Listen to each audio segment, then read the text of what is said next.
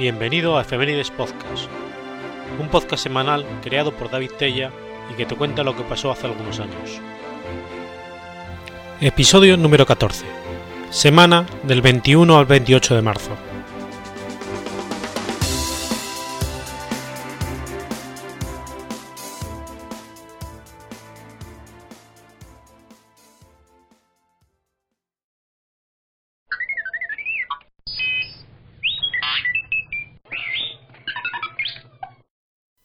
Lunes 21 de marzo de 2016.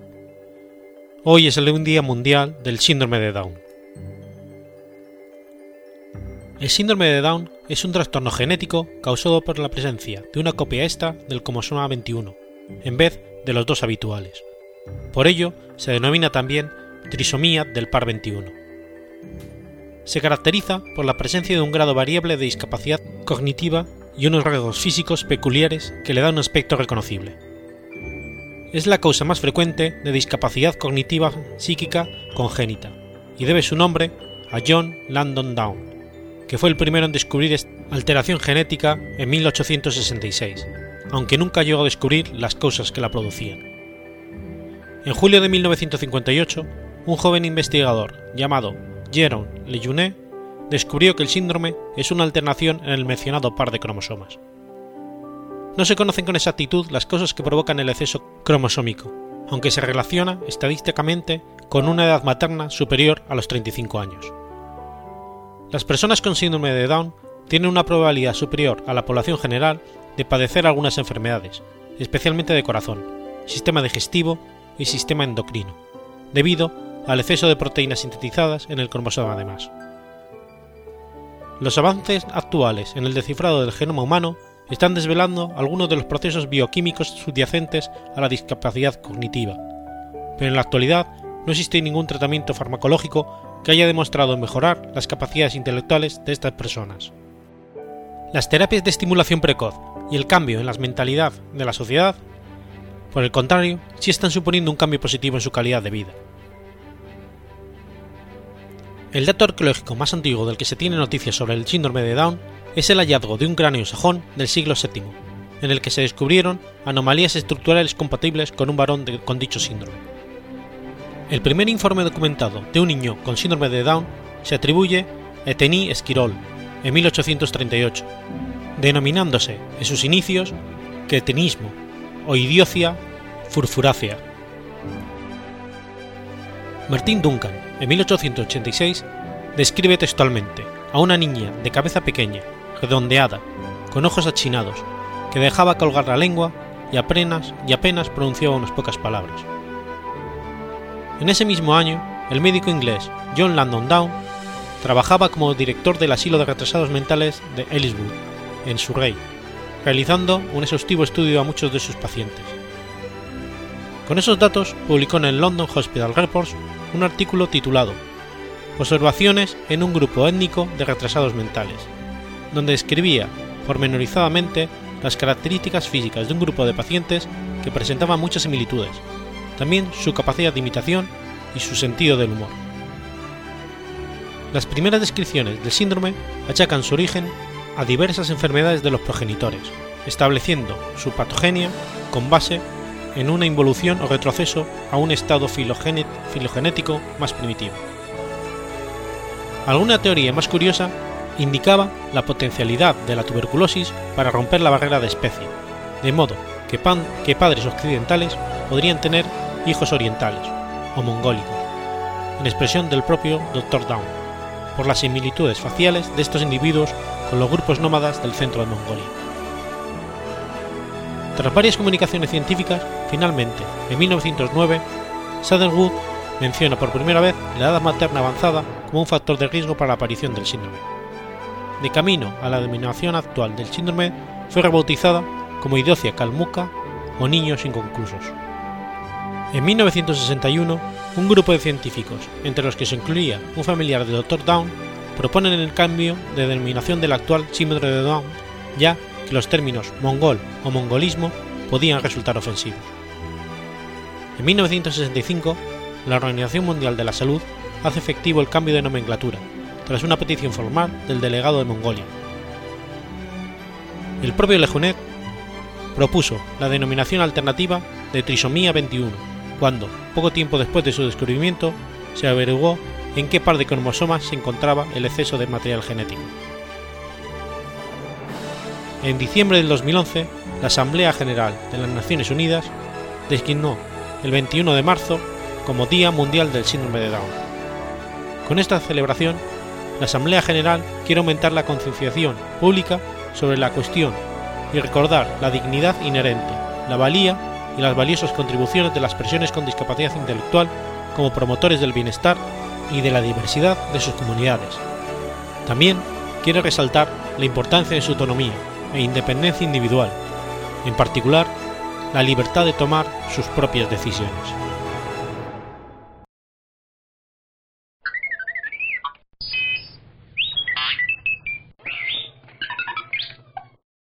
Burban, martes 22 de marzo de 1994. Muere Walter Land, caricaturista creador del pájaro loco.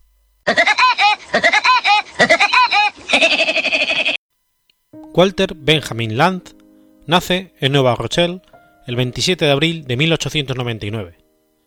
Caricaturista, productor cinematográfico y animador estadounidense, fue creador del famoso personaje de animación El pájaro loco y fundador del estudio de dibujos animados Walter Land Production. Sus padres fueron Francesco Paolo Lanza y María Gervasi, de Calitri, Italia. Desde pequeño mostró una inclinación hacia el dibujo artístico, que lo llevó a suscribirse a unas clases de dibujo por correspondencia a los 12 años. El corto animado, Gertie, el dinosaurio, de Winsor Mackay, inspiró definitivamente al joven Walter a dedicarse a la animación. Lanz trabajó como mecánico para subsistir, pero los dibujos con los que decoraba su taller llamaron la atención de un cliente, Fred Kafka, quien animó a Walter a estudiar en el New York City Art Students League. Kafka además le consiguió un nuevo trabajo, como repartidor del New York American, publicación perteneciente al empresario William Randolph Hearst. Su paso por el periódico no impidió que Walter continuase los estudios de la Escuela de Arte. Así llegó a encontrar un puesto en el departamento de animación que dirigía Gregory Lacava, y poco después Lance empezó a trabajar con los John R. Bray Studios de Nueva York para la serie Colonel Hessalier. En 1924, Land comenzará a darse a conocer en el estudio, permitiéndosele dirigir su primera serie de dibujos animados, Dinky Dondle. En 1927 se trasladará a Hollywood, California, donde trabaja para el director Frank Capra como guionista en las comedias de Mark Shannon. En 1928, Lance es contratado por Charles B. Mintz para dirigir la serie animada Oswald de Lucky Rabbit de la Universal. El presidente de la Universal, Carl Lemley, no se sintió satisfecho con el resultado de Mintz y Winkle, por lo que la Universal continuó la serie sin su participación. Mientras Land negociaba con Bill Nolan para que le ayudase a recrear la serie, con la inclusión del gato Félix. La progresión de Land se manifiesta en 1935, cuando Land comienza como productor independiente, suministrando animaciones a la Universal, en vez de solo supervisar el departamento de animación. En 1940 comienza a negociar los derechos de autor de personajes con los que trabajó. En 1940, Land se casa con Grace Stafford. En su luna de miel, la pareja escuchaba un pájaro carpintero que golpeaba repetidamente el techo. Grace le sugirió a Walter utilizar el pájaro como inspiración para el nuevo personaje. Le hizo caso, pero dudoso sobre el resultado, Land hizo la primera aparición del pájaro loco en un episodio llamado Knock Knock, protagonizado por Andy Panda. Mel Black hizo la voz del personaje durante los tres primeros episodios. Cuando Black aceptó un contrato de tiempo completo con Leon Schlesing Production, y dejó el estudio de Lance, el cómico Ben Hathaway, quien ayudó a la creación de Knock Knock, se dedicó a hacer la voz. Aún así, la voz de Blanc fue usada en otros dibujos animados del personaje. Durante 1948, el estudio de Lance tuvo una nominación al Oscar debido a la canción The Woody Woodpecker Song, en la que aparecía la voz de Blanc. Mel Blanc demandó a Lance por medio millón de dólares, argumentando que Lance usó su voz en varios dibujos animados sin su permiso. El juez, sin embargo, estuvo del lado de Lance, ya que Blanc no registró su voz ni sus contribuciones. Aunque Land ganó el caso, le pagó a Blanc el dinero en un acuerdo realizado fuera de la corte, y fue en busca de otra voz para el pájaro loco. En 1950, Lance hizo audiciones anónimas. Grace, esposa de Lance, le ofreció hacer la voz del pájaro loco. Sin embargo, Lance no lo aceptó, ya que era un personaje masculino. Sin rendirse, Grace secretamente hizo la audición y mandó su cinta anónima para que la oyeran. Sin saber que era la voz de su esposa, Lance eligió para hacer el personaje. Grace hizo, la voz del pájaro loco hasta que Land dejó de crear dibujos animados para él. Al principio, Grace no quería aparecer en los créditos, ya que no quería que los niños supieran que la voz del pájaro loco era hecha por una mujer. Sin embargo, disfrutó ser conocida como la voz del personaje y su nombre apareció en pantalla. La generación que vio esos dibujos animados conoció y quiso a Land como el creador del pájaro loco. Hizo varias apariciones donde explicaba cómo era el proceso de la animación. Para muchos era la primera vez que veían cómo se creaban los dibujos animados. La misma generación lo vio entreteniendo a las tropas en la guerra de Vietnam y visitando a los veteranos hospitalizados. El estudio de Walter Land fue cerrado en 1972. Fue uno de los últimos estudios que hizo dibujos animados clásicos. En su retiro, Land siguió administrando los trabajos del estudio con repeticiones de estos. Incluso continuó dibujando y pintando al pájaro loco. Estos trabajos se vendieron rápidamente. También trabajó con Lead League y otros grupos juveniles similares. En 1982, Lance donó 17 artefactos al Museo Nacional de Historia Americana, incluyendo el modelo de madera utilizado en el debut del pájaro loco en 1941. Walter Land murió en el centro médico St. Joseph de Burbank, California, de una insuficiencia cardíaca, el 22 de marzo de 1994, a la edad de 94 años.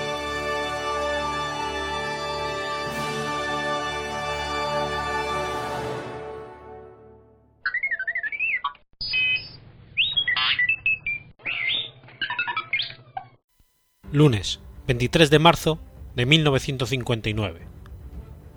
Günter Grass publica la novela El tambor de Jalata. El tambor de Jalata es una novela escrita por el premio Nobel alemán Günter Grass. Sus páginas relatan la vida de Oscar Matzerat, un niño que vive durante la época de la Segunda Guerra Mundial, en una narración con tintes macabros e infantiles. El libro narra los momentos decisivos de la, Oscar, de la vida de Oscar, que lo llevarán, a los 29 años de edad, a ser internado en un sanatorio psiquiátrico. El narrador de la novela es el excéntrico Oscar Matzerat. Nació en 1924, en la ciudad de Danzig, momento en el cual su mente ya estaba completamente desarrollada. Posteriormente, su crecimiento se detiene al cumplir los tres años, razón por la que su apariencia, desde la perspectiva de los adultos, es la de un niño pequeño. Gracias a su tambor de hojalata, también puede conocer eventos en los que él no estuvo directamente involucrado. Ejemplo de ello es su explicación de cómo su madre fue concebida en un campo de patatas. Oscar habitualmente intercala su voz con la del autor y se refiere a sí mismo en tercera persona. Oscar rechaza el mundo adulto y decide, a la edad de tres años, dejar de crecer. A pesar de este alto en su crecimiento, se siente completamente terminado por dentro y por fuera, en un estado muy superior a la de los adultos. En su tercer cumpleaños recibe de su madre un tambor de jalata, que se convierte en compañero constante de ahí en adelante. Oscar Matzerat narra su historia en 1954, internado en una institución psiquiátrica. Intercalado con los relatos sobre el pasado, se describen las conversaciones con su portero Bruno y los horarios de visita durante los que tiene encuentros con familiares y amigos. La acción dentro del hospital a menudo se presenta como episodios vagamente unidos, que sirven de interludio entre los distintos episodios de la vida de Oscar. La historia comienza con la concepción de la madre de Oscar, Ana, la abuela de Oscar. Mientras se encuentra en un campo de patatas, ve como Joseph Kolcharit, un pirómano, huye de la policía. En busca de un escondite, José apresura a meterse bajo las faldas de Ana, quien acepta el hecho sin oponer mayor resistencia. Después de que la policía se ha ido, se indica que José mantuvo relaciones sexuales con Ana entre las faldas, hecho en el cual es concebida Agnes, la madre de Oscar. José toma la identidad de un hombre ahogado, se casa con Ana y comienza un trabajo honesto como empleado en un barco. Mientras trabaja, José conoce a alguien que conoce su pasado como incendiario, lo que lo lleva a entrar en pánico y sumergirse entre los troncos flotantes. Nunca vuelve a aparecer. Posiblemente se ahogó, aunque Oscar menciona múltiples especulaciones que se rumoreaban sobre su, supervivencia. Agnes crece y se casa con Alfred Matheran, un cocinero aficionado y soldado. Juntos hay una pequeña tienda de ultramarinos. Aquí es donde comienza la historia de la vida de Oscar. Al nacer, ve como una mariposa revolotea alrededor de una bombilla de luz ardiente. Él describe esto con retrospectiva, como si el insecto tamborileara la bombilla. Agnes promete entonces que en su tercer cumpleaños le comprará un tambor de hojalata, lo que Oscar espera con anhelo. Mantiene su promesa, y Oscar recibe su tambor rojo y blanco. Convencido de que su apariencia de los tres años es ideal, decide tener su crecimiento. Por tanto, provoca un accidente en el que se cae y se golpea, hecho que es tomado como explicación de su trastorno. La Segunda Guerra Mundial se compara con el arte y música de Oscar. La declaración implícita es que el arte tiene la capacidad para derrotar a la guerra y el odio. Oscar escapa a la lucha a través de su talento musical. Oscar logra interrumpir un mitin nazi tocando su tambor. A pesar de que interrumpe las actividades del partido nazi, el poder de su música sigue siendo ambiguo. Parece que la música del tambor es perjudicial, y no es una fuerza moral contra los nazis. Esto es especialmente evidente en otro componente de la música de Oscar, su voz. Como una sustitución para el canto, la voz de Oscar es un grito terrible que ejerce un poder increíble. La voz de Oscar le da el poder de romper el vidrio, poder que utiliza como líder de una banda de delincuentes, para robar las tiendas, rompiendo las ventanas de la fachada. Las imágenes poéticas de Grass se vinculan sutilmente con eventos políticos y culturales, sugiriendo al lector que Oscar es de alguna manera una forma de realización de la Noche de los Cristales Rotos, que marcó la agresión desenmascarada del partido nazi.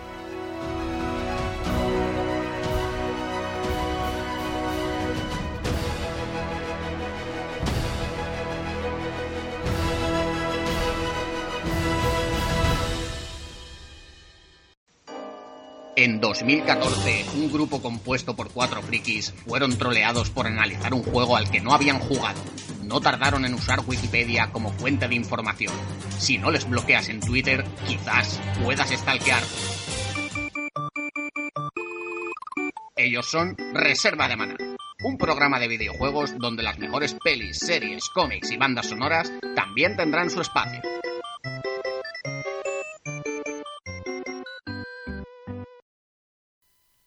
Viernes 24 de marzo de 1882. Robert Cook descubre el bacilo responsable de la tuberculosis. Cook nació el 11 de diciembre de 1843 en Clausthal, en las montañas del Harz, entonces parte de Prusia, como hijo de un minero. Estudió medicina bajo la tutela de Friedrich Gustav Jakob Helm en la Universidad de Gotinga y se graduó en 1866.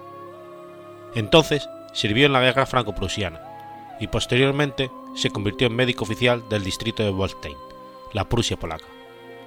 Trabajando con muy pocos recursos, llegó a ser uno de los fundadores de la bacteriología, junto con Louis Pasteur.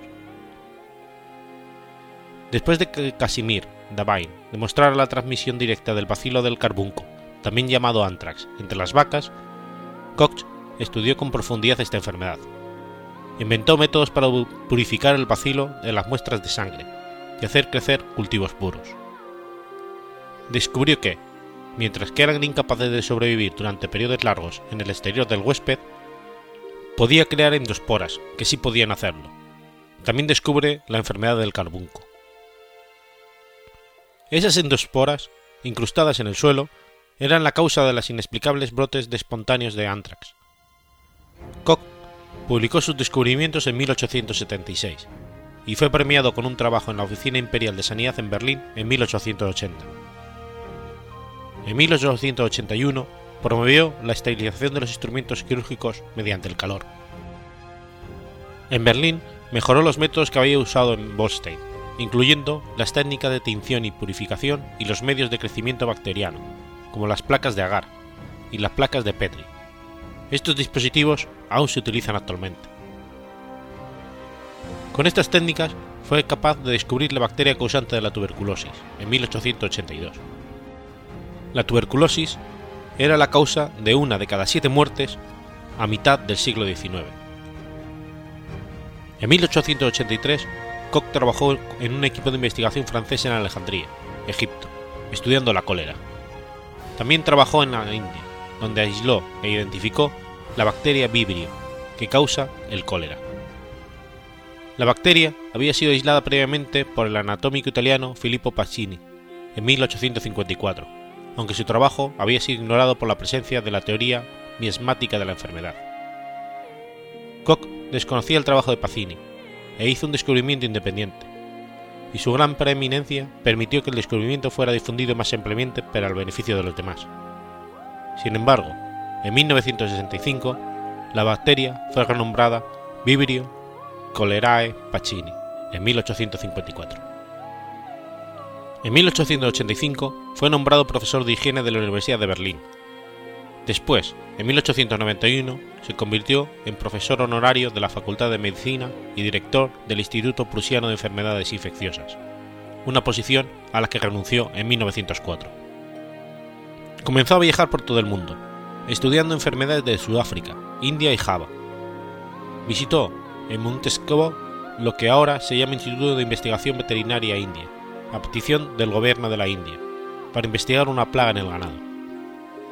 Probablemente tan importante como su trabajo en la tuberculosis, por lo que fue galardonado por el Premio Nobel en 1905, son los postulados de Koch, que dicen que para establecer que un organismo sea la causa de una enfermedad, éste debe estar presente en todos los casos en los que se examine la enfermedad y ausente en organismos sanos, poder ser preparado y mantenido en un cultivo vivo, tener la capacidad de producir la infección original después de varias generaciones en un cultivo, poder inocularse en animales y ser cultivado de nuevo.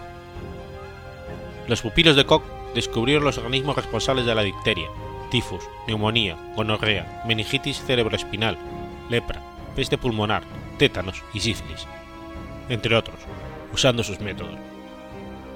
Murió el 27 de mayo de 1910 por un ataque al corazón en Baden-Baden, a la edad de 66 años.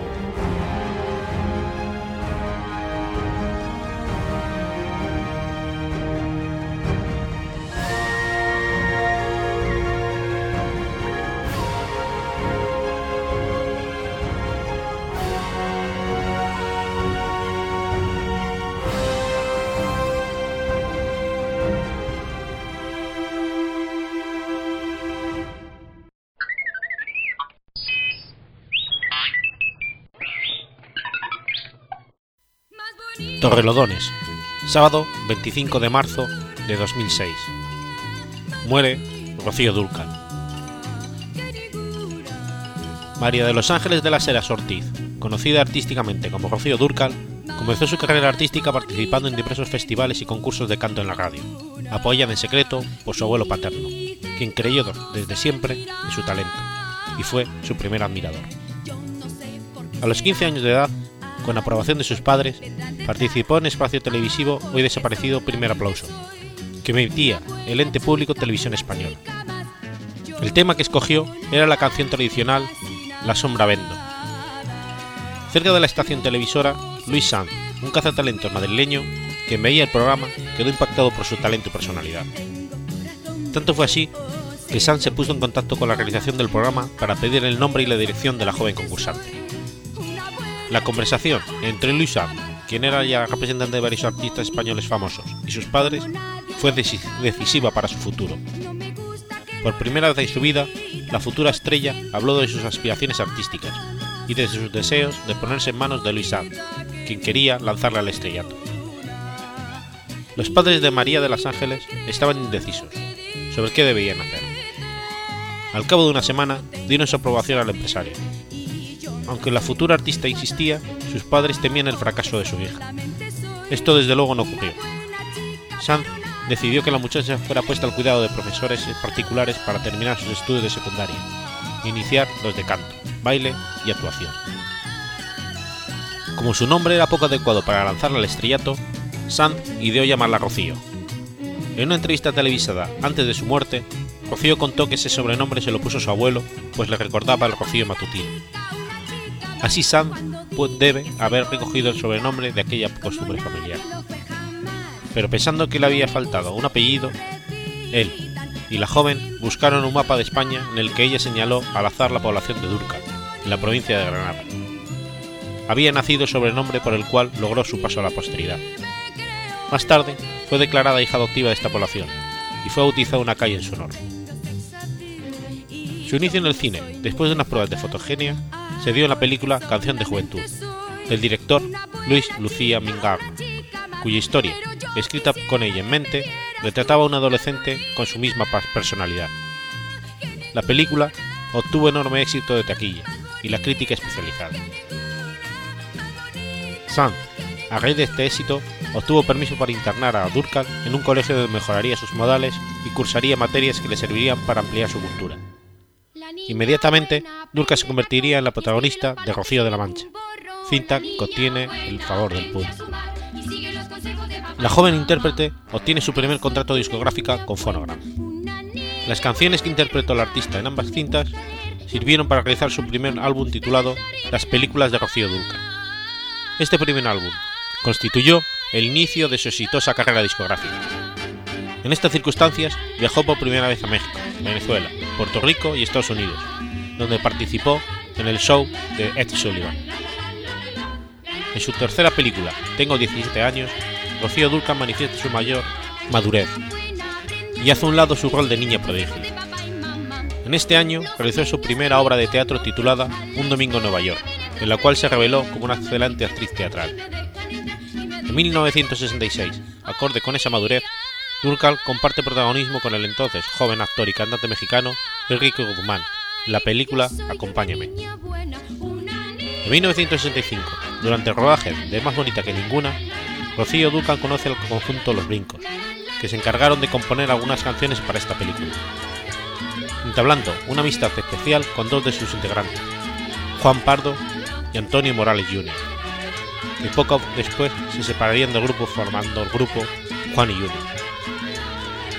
Tras años de amistad, Rocío se enamora de este último en 1969 y tras nueve meses de noviazgo contrae matrimonio en el monasterio del Escorial. Once meses después, nace la primera hija de ambos, llamada Carmen María Guadalupe. Rechaza contratos para atender a su hija, pero retoma la carrera del cine y participa en montajes teatrales. En 1972, Antonio Morales inicia una serie de espectáculos en televisión cantando a dúo con su esposa, tanto en España como en Latinoamérica. Morales decide después del nacimiento de su segundo hijo en abril de 74 renunciar a su carrera para dedicarse a los hijos. Duncan continúa su carrera cinematográfica, pero se aleja durante cinco años del medio discográfico. En 1979 nace su tercera hija, Sheila de Los Ángeles Morales, quien ha asumido la carrera de cantante en el nombre artístico de Sheila Duncan. Cumplido este lapso, Duncan firma el contrato con Ariola Eurodisc y el cantante y compositor Camilo VI le presta apoyo en sus proyectos. Entonces graba, en 1977, su álbum Una vez más, dedicándose definitivamente a la carrera musical. En el año 2001, después de la grabación de su álbum Entre tangos y mariachi, se le diagnosticó cáncer de útero. Duncan canceló sus giras mientras se sometió a tratamientos médicos.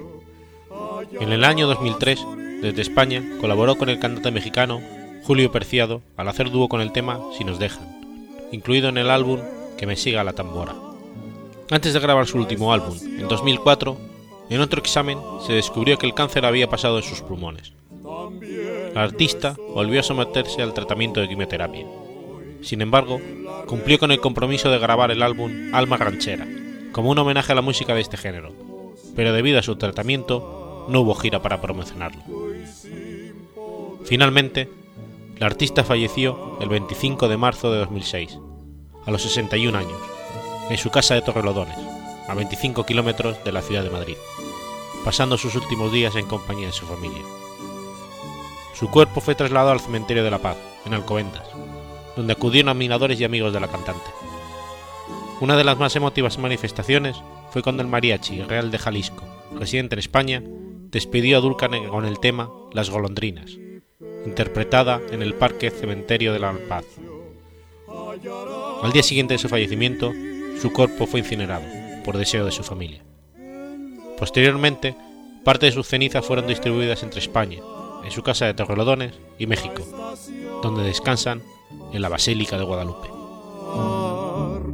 También yo estoy en la región perdida, oh cielo santo y sin poder.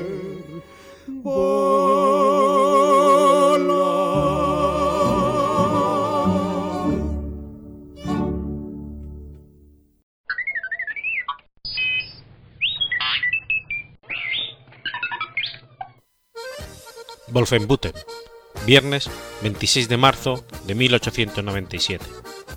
Nace Kurt Mast, creador del Jägermeister. Jägermeister es un licor de hierbas el cual tiene un 35% de contenido alcohólico. Se elabora con hierbas y es muy popular en Baja Sajonia, en la ciudad de Wolfenbüttel. En esta ciudad se encuentra la raíz de la empresa que la comercializa, Mast Jägermeister SE. En Sajonia, así como en Bismarck, Baja Sajonia, existen dos de las instalaciones principales. La receta secreta de este licor alemán, denominado Jägermeister, en, en alemán maestro de caza, se prepara con 56 hierbas diferentes. El término fue introducido en Alemania en 1934, en la nueva ley de cacería del Reich. El término se aplicó a los altos forestales y guardabosques de la administración pública alemana.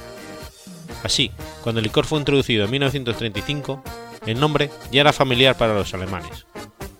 Kurt Matz, el inventor y destilador original del Jägermeister, era un cazador entusiasta. Traducido literalmente, Jägermeister significa maestro de cazadores, y combina Jäger, cazador, y Meister, maestro, en el sentido de profesional experto. Una traducción libre sería supervisor de caza o guarda de bosques. En Alemania, a menudo es llamado de forma cómica Leberkleister, pegamento hepático o de hígado, siendo Leber hígado y Kleister engrudo. El humor juega con el hecho de que Leikerbeister es una rima exacta con Jägermeister. El logo de Jägermeister, que muestra la cabeza de un ciervo con una cruz cristiana resplandeciente sobre los cuernos, es una referencia a las historias de San Humberto y San Eustaquio, santos patrones de los cazadores. En la Segunda Guerra Mundial, Jägermeister adquirió una gran relevancia en el seno de las tropas alemanas, ya que fue utilizado como desinfectante y también aprovechado como anestésico debido a su alta graduación alcohólica. El mismísimo Hermann Göring, nombrado Jägermeister por su gran afición a la caza, contribuyó a su popularización entre los altos cargos del Tercer Reich. El Jägermeister incluye en su lista 56 ingredientes, varias frutas, especias y raíces orientales, regaliz, anís, jengibre, valles de nebro. Estos componentes se muelen y maceran en agua y alcohol durante dos o tres días. Esta mezcla después se filtra y se almacena en una barrica de roble durante un año. Pasado este tiempo, se filtra otra vez, se mezcla, con, se mezcla con azúcar, caramelo y agua, se filtra el nuevo licor y se embotella. La popularidad de esta bebida ha tenido tanta fuerza que desde finales de los 90 ha llegado hasta la clase media de los Estados Unidos. Inclusive es común encontrar cócteles hechos a base de este licor. Entre ellos figura el Bomb, al mezclarlo con Red Bull, o el Rippermeister, al mezclarlo con Monster Energy Ripper. Sin embargo, según la página oficial, su elaboración ha sido pensada para un consumo sin mezcla alguna. ¡Marta! ¡Cinco más!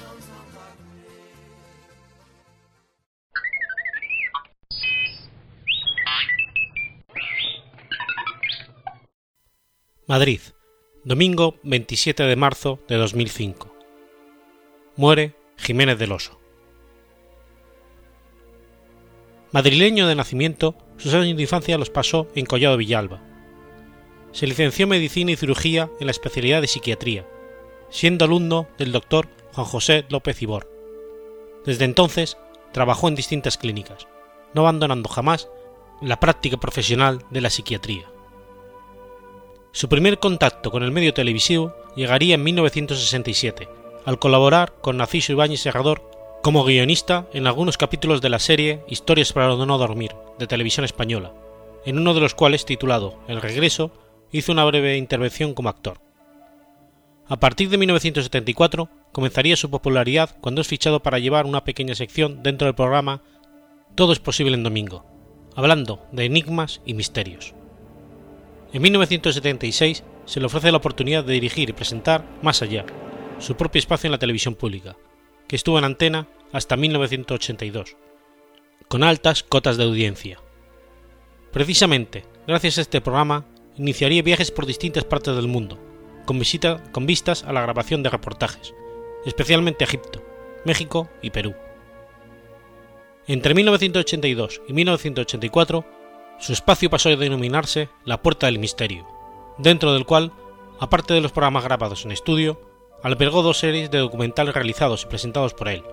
El otro Perú, rodado en el país andino y dedicado a su patrimonio arqueológico y precolombino, y ellos, dedicado al fenómeno ovni, con testimonios de testigos de toda condición social, incluyendo políticos y militares. En años posteriores colaboraría con otros programas de televisión española, como punto de encuentro, y realizaría la serie La España Mágica. En 1989 vendrían dos nuevas series documentales, El Imperio del Sol y El Otro México, esta vez para las televisiones autonómicas, dedicadas respectivamente a las culturas precolombinas peruanas y mesoamericanas. Estos programas le valdrían recibir sendas distinciones oficiales de Perú y México. También ese año grabaría otra serie, En Busca del Misterio, en compañía del periodista y escritor Juan José Benítez, recorriendo el continente americano y la isla de Pascua. Años después vendrían programas de debate sobre misterios en televisiones locales, Misterios en la Intimidad y La Otra Realidad. Finalmente, realizaría Viaje a lo Desconocido, su última serie de documentales, que quedaría inédita en televisión, apareciendo en DVD, cuyo rodaje le llevaría por Europa, América Latina, Jerusalén y Pakistán. Escribió varios libros sobre enigmas y ufología, tales como Los emisarios del cosmos, El síndrome de Omni, Brujas, Las amantes del diablo, o En busca del misterio, Memorias de un viaje por la senda de lo desconocido. En 1985 publicó una novela, Piracocha, crónica de un viaje probable. También editó varios libros esotéricos de otros autores, como Universo Oculto, Biblioteca Básica de los Temas Ocultos, Lo Desconocido, Gran Enciclopedia Gráfica, Biblioteca Básica del Espacio y Tiempo, Enigma o La Puerta del Misterio. En 1989 fue fundador y premio director de la revista Más Allá de la Ciencia. El número 2 de esta revista, distribuido en abril de ese mismo año, incluía una cassette con supuestas psicofonías que alcanzó una notable difusión y de la que se vendieron 200.000 ejemplares. En 1991 pasaría a fundar y dirigir otra publicación, Espacio y Tiempo, desaparecida cuatro años más tarde, dando paso en 1995 a la revista Enigmas del Hombre, que dirigió hasta su fallecimiento en 2005. Asimismo, fue asiduo colaborador de programas radiofónicos esotéricos, como Espacio en Blanco, de Miguel Blanco, o finalmente en La Rosa de los Vientos, con Juan Antonio Cebrián, donde tenía una sección denominada Enigmas Favoritos de Fernando Jiménez del Oso. Aficionado a la música electrónica, colaboró con el compositor hispano-belga Michael Huygen, autor de las bandas sonoras de sus programas televisivos, desde la etapa del más allá, en el disco Australia, donde puso la voz como narrador. Jiménez del Oso es considerado por la comunidad científica como un pseudocientífico, y sus programas son considerados puramente especulativos, sin rigor y ajena al método científico. Según sus críticos, ninguna de las afirmaciones que hizo durante su carrera han podido ser demostradas científicamente, ni han sido publicadas en revistas de investigación independientes. Como ejemplo está la difusión del falso documental Alternativa 3, en su programa La Puerta del Misterio. Jiménez del Oso se defendió argumentando que la difusión del falso documental Alternativa 3 estaba integrado dentro de una prestigiosa serie de documentales de divulgación científica emitidas por una cadena británica, circunstancia que daba credibilidad a su contenido y dificultaba a Televisión Española descubrir que se trataba de un falso documental, realizado para ser emitido el Día de los Inocentes en Reino Unido. El 27 de marzo de 2005 falleció de cáncer en el Hospital de la Princesa, tras una larga enfermedad.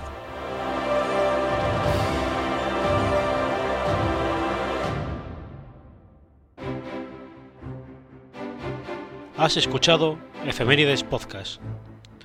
Si quieres ponerte en contacto conmigo, puedes hacerlo por Twitter a la cuenta Efemeridespod o a mi cuenta personal David. O por correo electrónico en efemeridespod.gmail.com o también puedes visitar la página web efemeridespodcast.es y recuerda que puedes suscribirte por iTunes o por iVoox y tienes un episodio nuevo cada lunes.